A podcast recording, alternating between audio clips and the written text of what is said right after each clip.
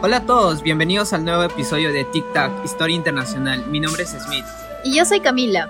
¿Sabías que en un momento de la historia, naciones andinas como Perú y Bolivia se concretaron en una sola? Pues sí, esta se llamó la Confederación Perú-Boliviana. ¿Quieres saber cómo se desintegró este gran proyecto político? Entonces, quédate con nosotros. Primero que nada, hay que volver a la época de 1836. La prematura nación peruana tuvo una incesante horda de caudillos que impedían un ambiente políticamente estable. No obstante, el presidente en ese entonces era Luis José de Orbegoza, un líder transitorio que decidió buscar apoyo militar ya que no pudo hacer frente a su inminente destitución. ¿Pero a quién acudió? ¿A Chile, Ecuador o Bolivia? Qué bueno que lo mencionas. Aquí entra en escena el personaje principal de esta historia y estaríamos hablando de Andrés de Santa Cruz, el presidente de Bolivia. Su campaña militar fue un éxito. Sin duda pudo someter y expulsar con facilidad a todos los caudillos del territorio.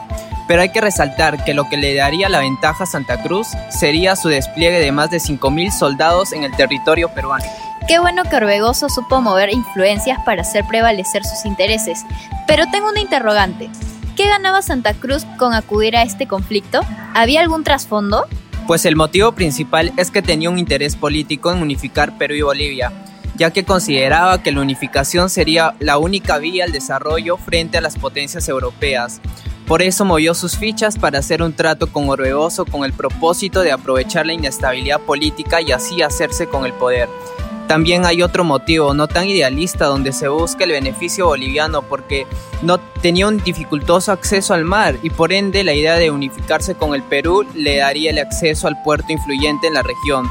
Es nada más y nada menos que el puerto de Arica, que está a la par con el de Valparaíso. Oye, ¿sabes? Eso me recuerda bastante al sueño de Bolívar con la Gran Colombia. Me pregunto si tuvo alguna relación. Pues en efecto, Santa Cruz tuvo una amistad con el Libertador y evidentemente también creería de manera fiel en esa corriente unificadora. Ahora vendría el punto clave en esta historia, el nacimiento de la Confederación, que se formaría el 1 de mayo de 1836 con el famoso Pacto de Tacna. ¿Cuál es la importancia de este? Pues en este pacto se ratifica la Confederación Perú-Boliviana. También se aclaró cuál sería su organización. En ese entonces Perú fue dividido en dos, en el Estado norperuano y el Estado surperuano, y Bolivia se mantuvo exactamente igual. La creación de dos estados peruanos es un hecho insólito en nuestra historia. Pero, ¿cómo sería gobernado este territorio y cuál era el propósito de esta división territorial?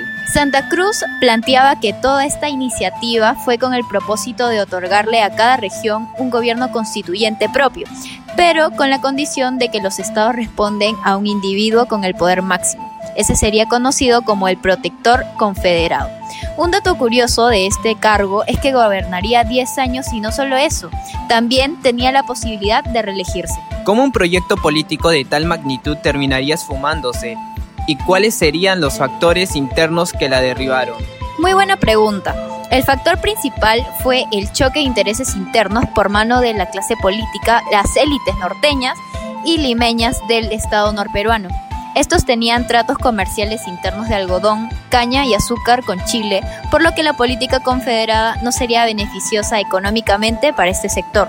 Debido a eso tuvieron que mover sus fichas mediante discursos nacionalistas, disfrazando sus intereses económicos con el propósito de mover su ficha. Oh, entonces es aquí donde empieza el ocaso de la historia. Lamentablemente sí.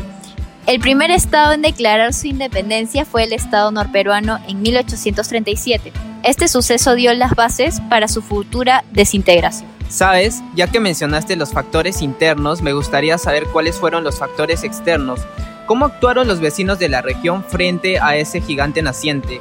¿Fue una amenaza o un fuerte aliado? El primer vecino de la región afectado y el más importante en este conflicto sería Chile. Este desde primera instancia tuvo una postura opositora, ya que en ese entonces la política chilena tenía un enfoque económico. Por ende, la aparición de un hegemón regional los afectaría fuertemente porque les quitaría el protagonismo portuario en frente de las otras naciones europeas. Asimismo, corrían peligro de una posible invasión por la política expansionista de Santo Cruz, lo que afectaría su soberanía, y por ende la guerra comienza. Oye, sabes, estuve indagando y encontré algo resaltable.